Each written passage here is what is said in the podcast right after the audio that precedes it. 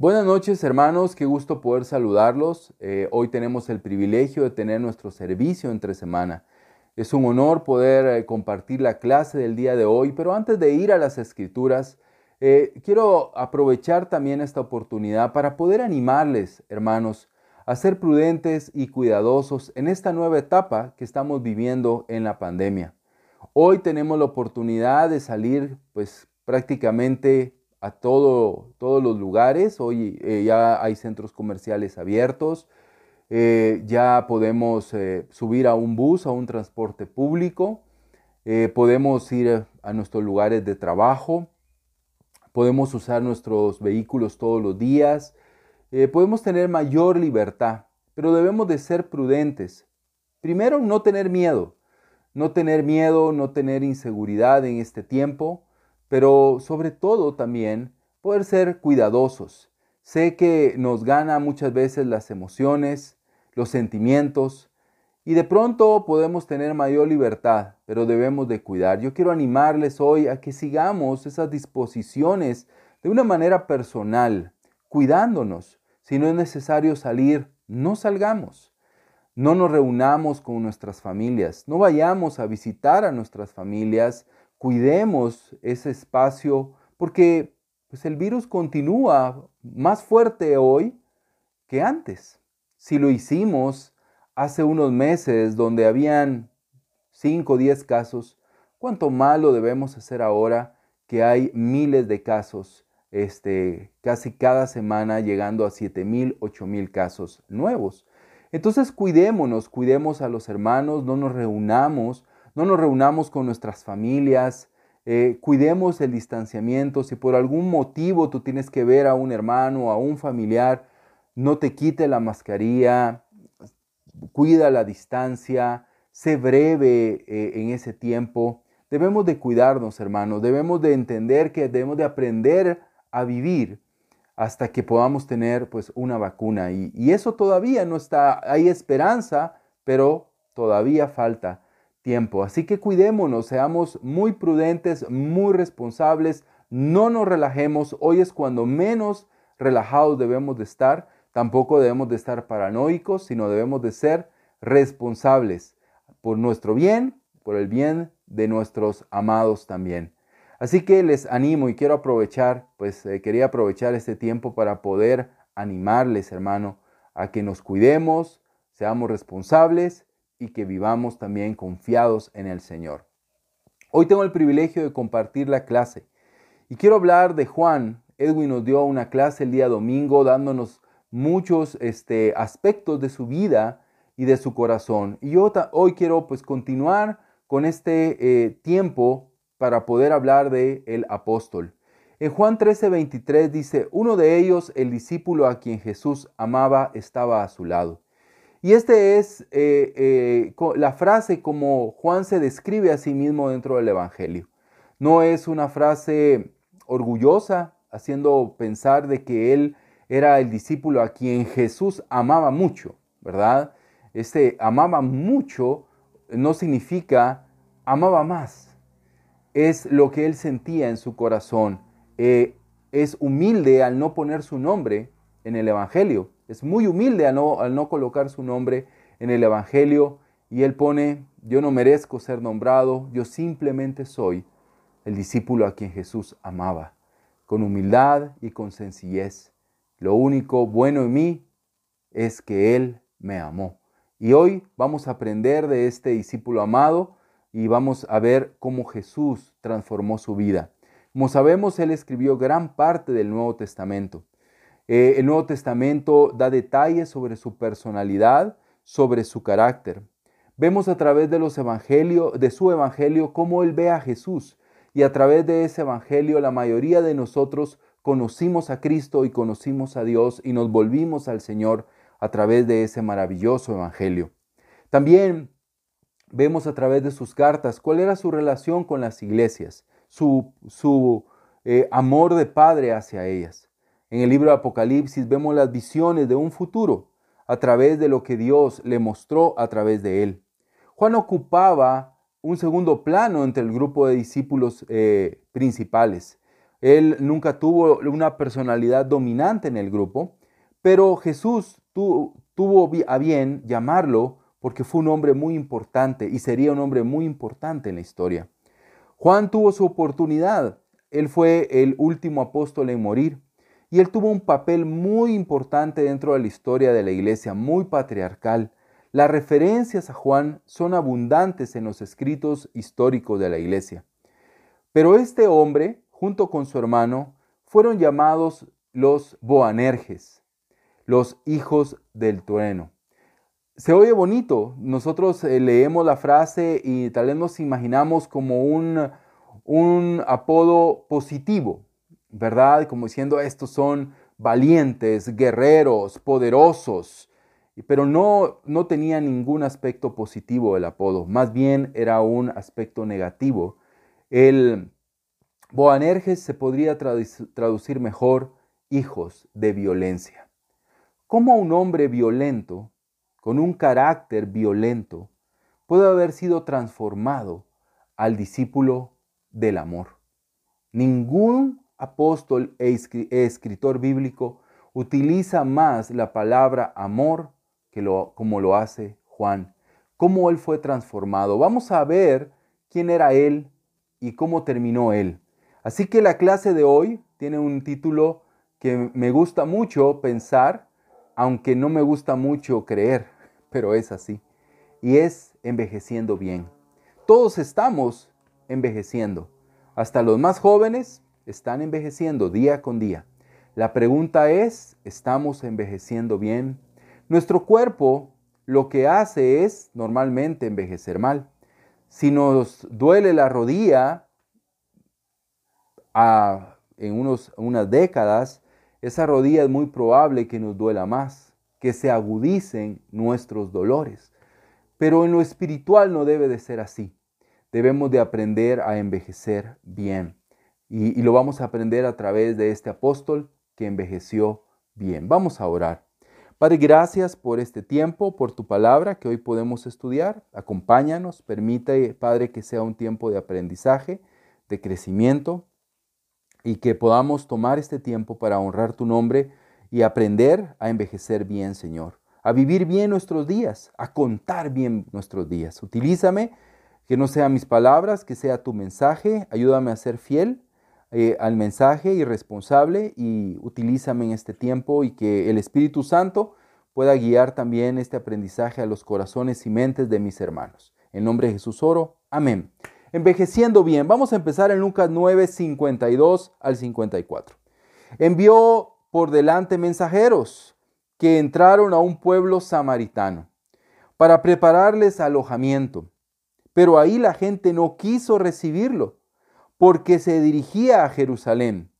Cuando los discípulos Jacobo y Juan vieron esto, le preguntaron, Señor, ¿quieres que hagamos bajar fuego del cielo para que los destruya?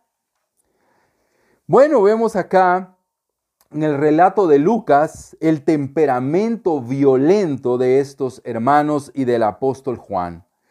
Vemos en este momento, hermano, en esta escritura, el corazón de este hombre, un corazón violento, un corazón este, bastante agresivo.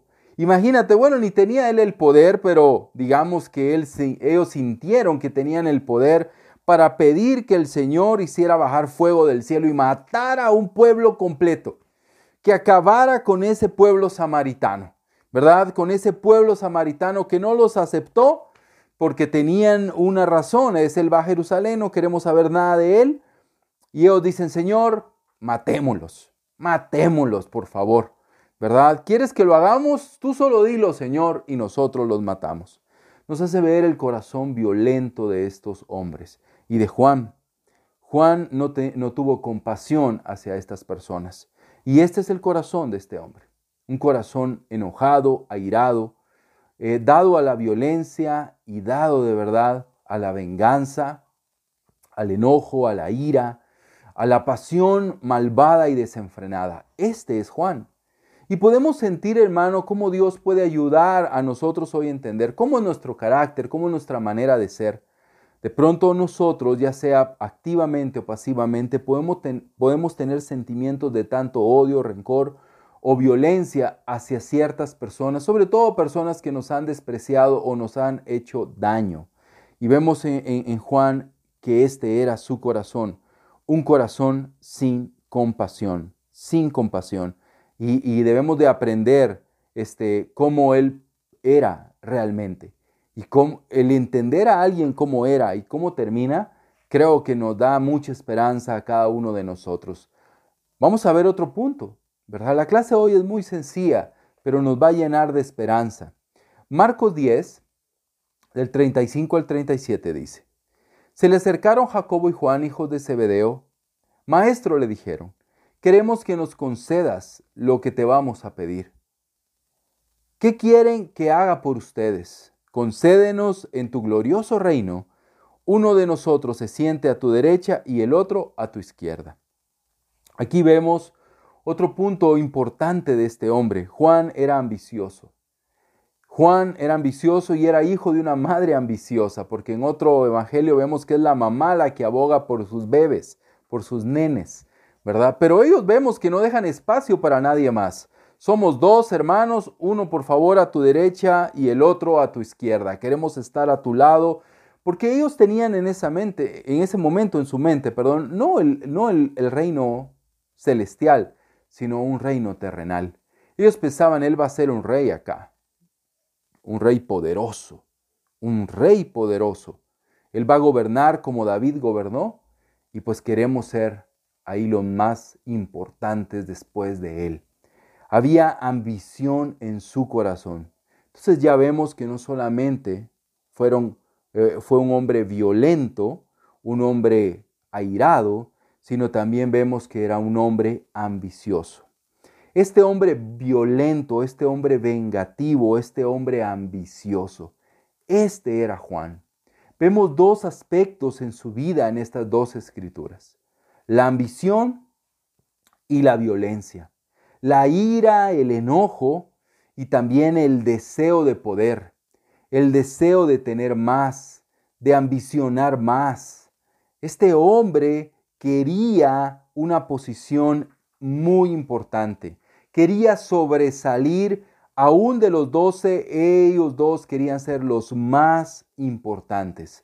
Y, tenían una visión seguramente también material en su concepción, de lo, en su visión de lo que iba a suceder. Vamos, hoy estamos acá, pero vamos a ser los reyes, los que gobiernen Israel, los que manden aquí. Y te pedimos, Señor, nosotros queremos ser los más importantes. Este era Juan. Este era el corazón de Juan. Este era realmente su corazón. ¿Cómo este hombre pudo ser transformado en el apóstol del amor? Sabes, en él aprendemos sobre la transformación, sobre lo que Dios puede hacer. En Juan comprendemos que Dios puede transformar nuestra vida y puede cambiar nuestro corazón, puede cambiar nuestra alma y puede cambiar nuestro ser. En Marcos 9:38 veamos otro aspecto. Juan muy pocas veces aparece solo, casi siempre su nombre aparece asociado con el nombre de otra persona, ya sea de Jacobo o, Santiago o con Pedro. Pero vemos acá que aquí aparece solo. En el 9:38 dice, Maestro, dijo Juan, vimos a uno que expulsaba, expulsaba demonios en tu nombre y se lo impedimos porque no es de los nuestros. De nuevo sale el corazón de este hombre. Juan era capaz de comportarse como un hombre sectario, intolerante y violento. ¿Sabes, hermano? Este era Juan. Y hoy debemos de nosotros evaluar nuestro corazón. A través de estas escrituras podemos evaluar a Juan a la distancia y podemos evaluar, evaluar estos tres aspectos de Juan. Eh, su ira, su ambición y su sectarismo, ¿verdad? Su sectarismo eh, eh, eh, en, su corazón. Si no es de los nuestros, que se vaya, que se aleje. Ellos no pueden hacerlo, ¿verdad? Ese egoísmo en su corazón. Este era Juan. Ese era su corazón. Y cómo Dios transformó su vida. Cómo Dios cambió su corazón. intolerante, ambicioso, celoso y explosivo. ¿Cuántas veces hemos dicho, yo así soy? ¿Cuántas veces hemos expresado, es que así fui creado, es que somos así, es que yo soy de esta manera? ¿Verdad? Yo soy de mecha corta, es que si me buscan me encuentran, es que si no se meten conmigo yo soy la persona más paciente del mundo, pero si te metes conmigo me vas a encontrar. Yo soy un hombre que no se deja. Yo soy un hombre ambicioso que quiere más, que quiere más, que desea más. Soy una persona que tiene visión. ¿Cuántas cosas podemos pensar en nosotros y debemos de ver nuestra vida, pero también en el fondo poder creer, es que así soy?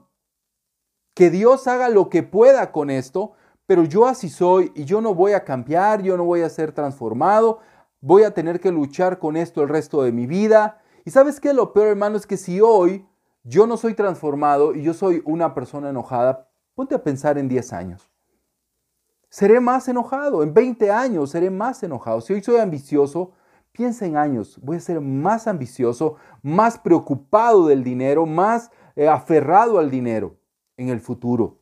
Si hoy soy una persona divisiva, sectaria, ¿cómo seré en el futuro? ¿Seré una persona igual o peor? No cambiaré. Las dolencias sin Cristo se agudizan con el tiempo. De verdad las dolencias sin Cristo, las falencias, los pecados, las debilidades, no se acaban con el tiempo. El tiempo no las cura, solo Cristo las puede curar. Así que vemos en este hombre, hermano, pues todo lo que hoy te expreso. Vemos entonces que este hombre fue transformado. Vemos que este hombre fue cambiado. Vemos que este hombre vivió desde el año 30 hasta el año 100, más o menos, 60, 70 años, ahí, en su caminar terrenal con Cristo.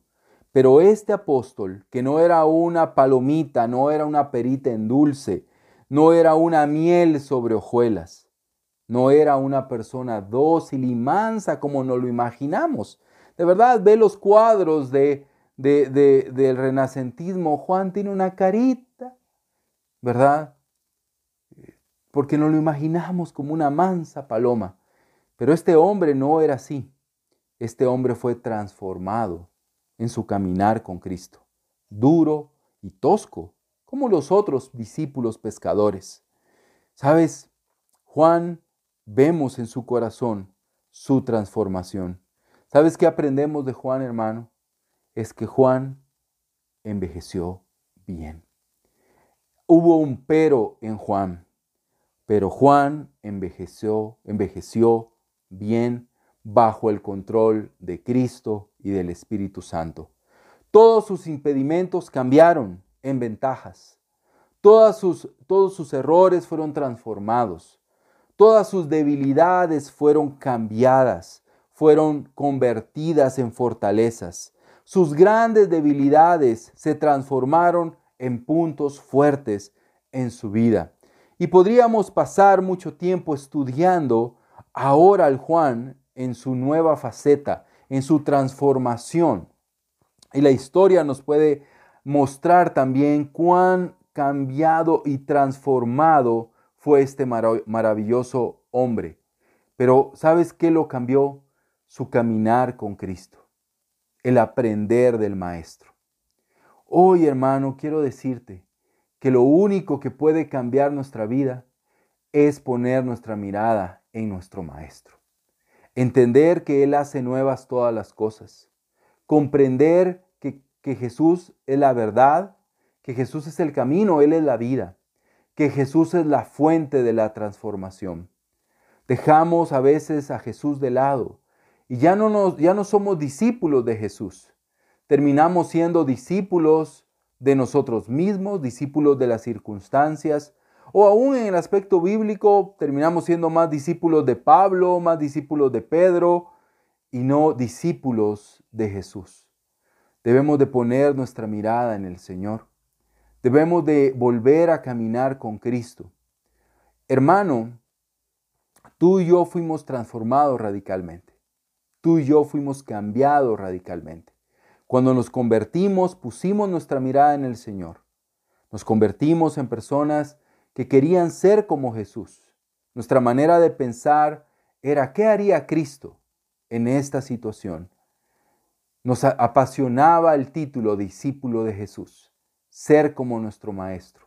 Nuestro corazón latía fuertemente cuando pensábamos en Mateo 28, 18 al 20, se hagan discípulos de todas las naciones. Cuando pensábamos en Lucas 9, de negarnos a nosotros mismos, cargar nuestra cruz y seguirlo.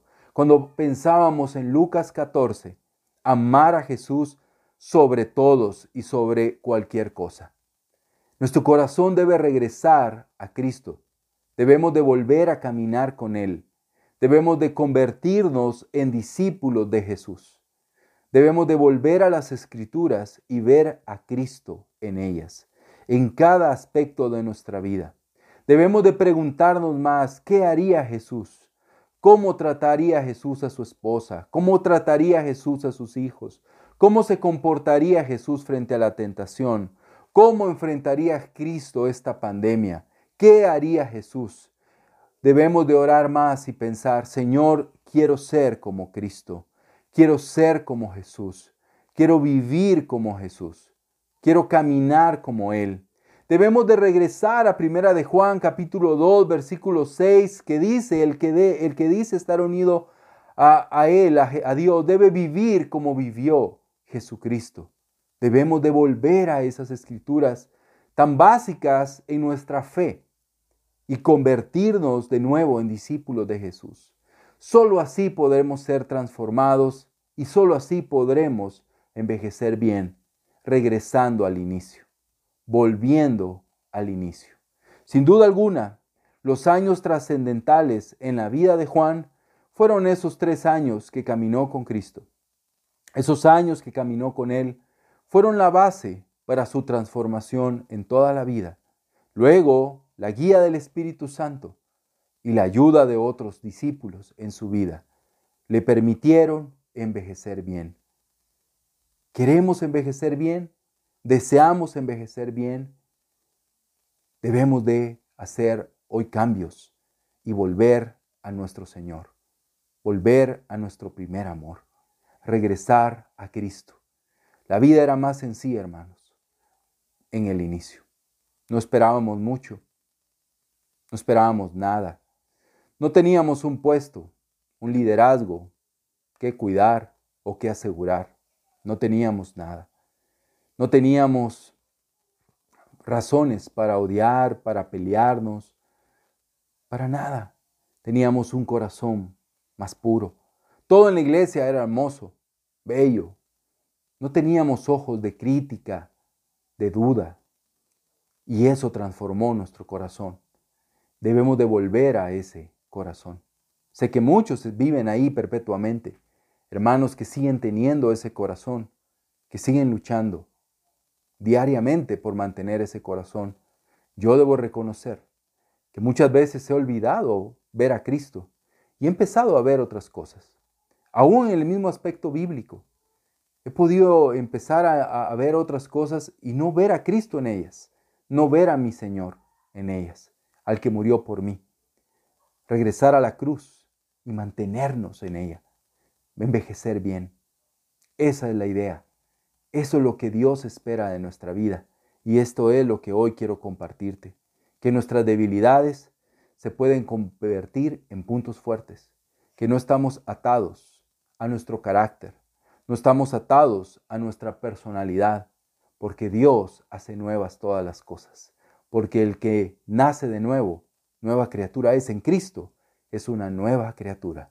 Tantas escrituras que pueden hoy refrescar nuestra vida y llevarnos al Señor, pensando en ese Señor que en nuestro interior es un río de agua viva, que un río de agua viva transforma todo el entorno, ¿verdad?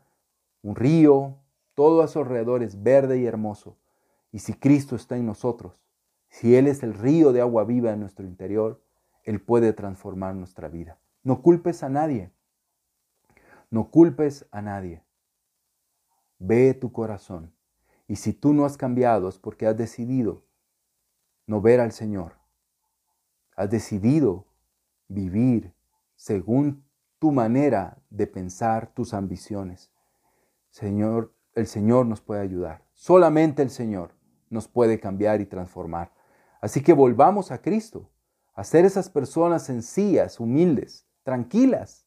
Solo Él nos puede cambiar. Volvamos a caminar con Él y Él nos transformará. Primera de Juan 4, del 7 al 10 dice, queridos hermanos, amémonos los unos a los otros, porque el amor viene de Dios, y todo el que ama ha nacido de Él y lo conoce. El que no ama no conoce a Dios, porque Dios es amor. Así manifestó Dios su amor entre nosotros, en que envió a su Hijo unigénito al mundo, para que vivamos por medio de Él.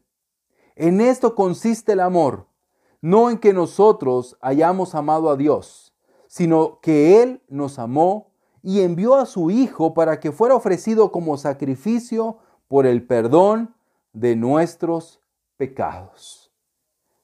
Aquí vemos a Juan expresando lo que es el amor. Primero, hermanos, amémonos los unos a los otros. El que ama viene de Dios, el amor viene de Dios. El que ama ha nacido de Dios, porque Dios es amor. Y el amor se manifiesta en Cristo. No porque nosotros amamos a Dios primero, sino porque Él nos amó. Solo en estos cuatro versículos podemos ver tanto de la transformación de ese hombre violento al discípulo, al apóstol del amor. Dios puede transformar nuestra vida. Tengo tanto que cambiar todavía. Sigo siendo una obra en proceso. Pero, por favor, ora por mí. Oremos los unos a los otros. Oremos por nosotros mismos. Porque nada más frustrante que ver una obra gris. Una construcción que se quedó en obra gris. Y pasaron los años y ya no se avanzó. Puedes caminar por diferentes colonias y puedes ver esas casas que se quedaron en obra gris. Se quedaron a la mitad y no fueran terminadas, como lo dice Lucas 14. Que no seamos así, que no seamos así, sino podamos ser transformados. Tres años con Jesús cambiaron a este hijo del trueno al apóstol del amor, y caminando con Jesús pueden cambiar nuestras debilidades y convertirnos en, discípulos diferentes. En los puntos donde más carecía de equilibrio, Dios le dio equilibrio. Dios transformó su vida. En el proceso fue transformado de un fanático impetuoso y a un piadoso y amoroso anciano. En eso fue transformado. La pasión en Juan no cambió. En su carta podemos encontrar pasión. Podemos ver su visión hacia el mundo, hacia el pecado. Para nada él se convirtió en alguien sin pasión. Pero ahora esa pasión, ese ímpetu, estaba bien dirigido y bien condimentado y alimentado por el amor. Venciendo nuestros lados malos y oscuros, Dios puede transformar nuestra vida y podemos nosotros, como Juan, envejecer bien. No sabemos cuántos años viviremos, pero que mañana seamos mejor que hoy. Que en cinco años seamos mejor que hoy. Que en diez años seamos mejor que hoy. En veinte años, en treinta años, los años que Dios nos dé, que podamos envejecer bien, que podamos sentir que nuestra vida puede ser transformada, cambiada y vivida de una manera diferente. Que nuestra historia sea como la de Juan, de alguien que aprendió a vivir con Cristo y ser transformado de un hijo de violencia a un discípulo del amor. Hermano, que Dios nos bendiga y que Él permita una transformación y que tú y yo podamos envejecer bien. Feliz noche, hermanos.